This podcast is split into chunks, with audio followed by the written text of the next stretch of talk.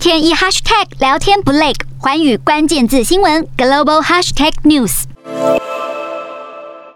美国大规模枪击事件层出不穷，加强枪支管制的呼声再起。但美国也有不少拥枪人士认为，面对坏人威胁，就应该让好人拥枪自保，以枪制枪。因此，有人提倡应该让教师在学校配枪，保护学生。《经济学人》杂志的最新民调显示，对于是否该让老师配枪，有多达百分之三十一的美国人表达强烈支持，百分之二十表达部分支持，等于是有过半数的美国人在某些层面支持老师配枪上课。俄亥俄州和路易斯安那州两个共和党执政的州正全力推动立法武装教师。其中，俄亥俄州即将通过的新法案将大大降低教师持枪门槛，把规定的培训时间从原本的七百二十八个小时缩短到最多二十四个小时。当地教育协会和教师联盟透过联合声明强烈反对，认为让学校教师未经足够训练配枪，结果恐怕适得其反，造成更多悲剧。